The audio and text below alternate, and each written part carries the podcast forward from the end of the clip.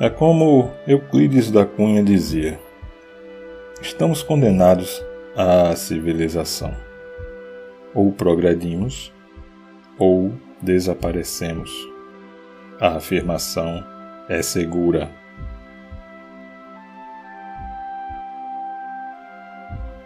Sem hipocrisia é um conceito tão amplo que é difícil explicar. Mas vamos lá. Cada cidadão deve ter claro dentro de si o conceito de civilização, viver em harmonia. O seu espaço acaba quando começa o meu.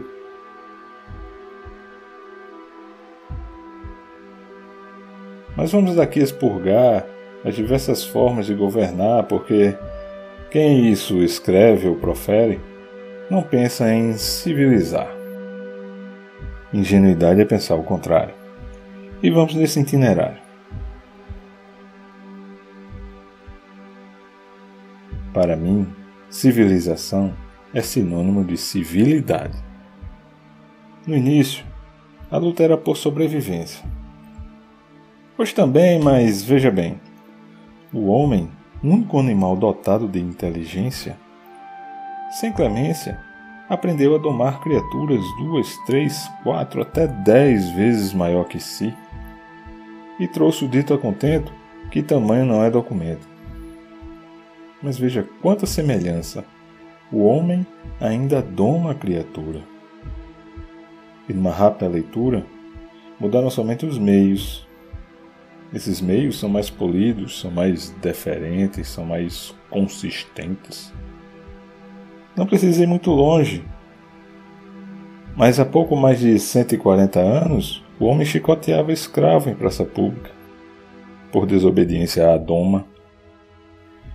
Há pouco mais de 70 anos, os homens se bombardeavam. Na verdade, ainda se bombardeiam, mas em escala menor.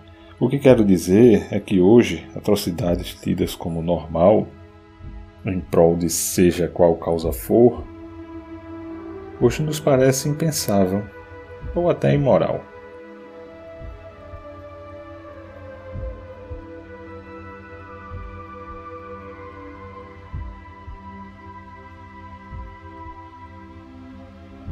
É falsa a afirmação de que estamos evoluindo.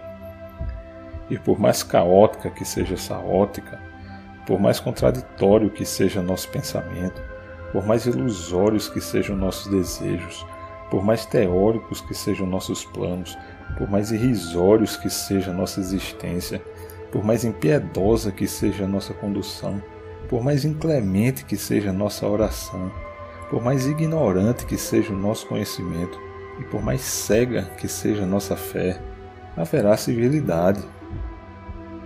Nem A nem B podem nada disso desfazer. Somos a milésima parte de uma gota no universo.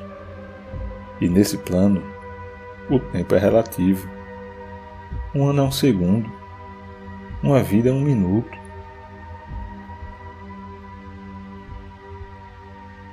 Pegue agora no espelho e olhe para você.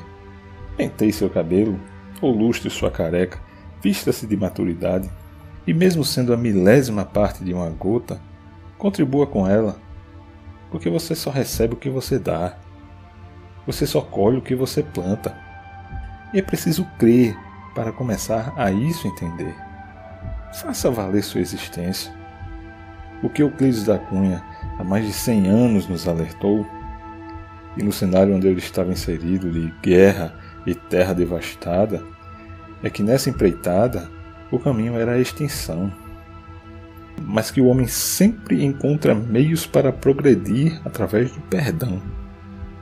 Perdoar o próximo, mas principalmente se perdoar, porque somente o perdão trará de volta nossa união.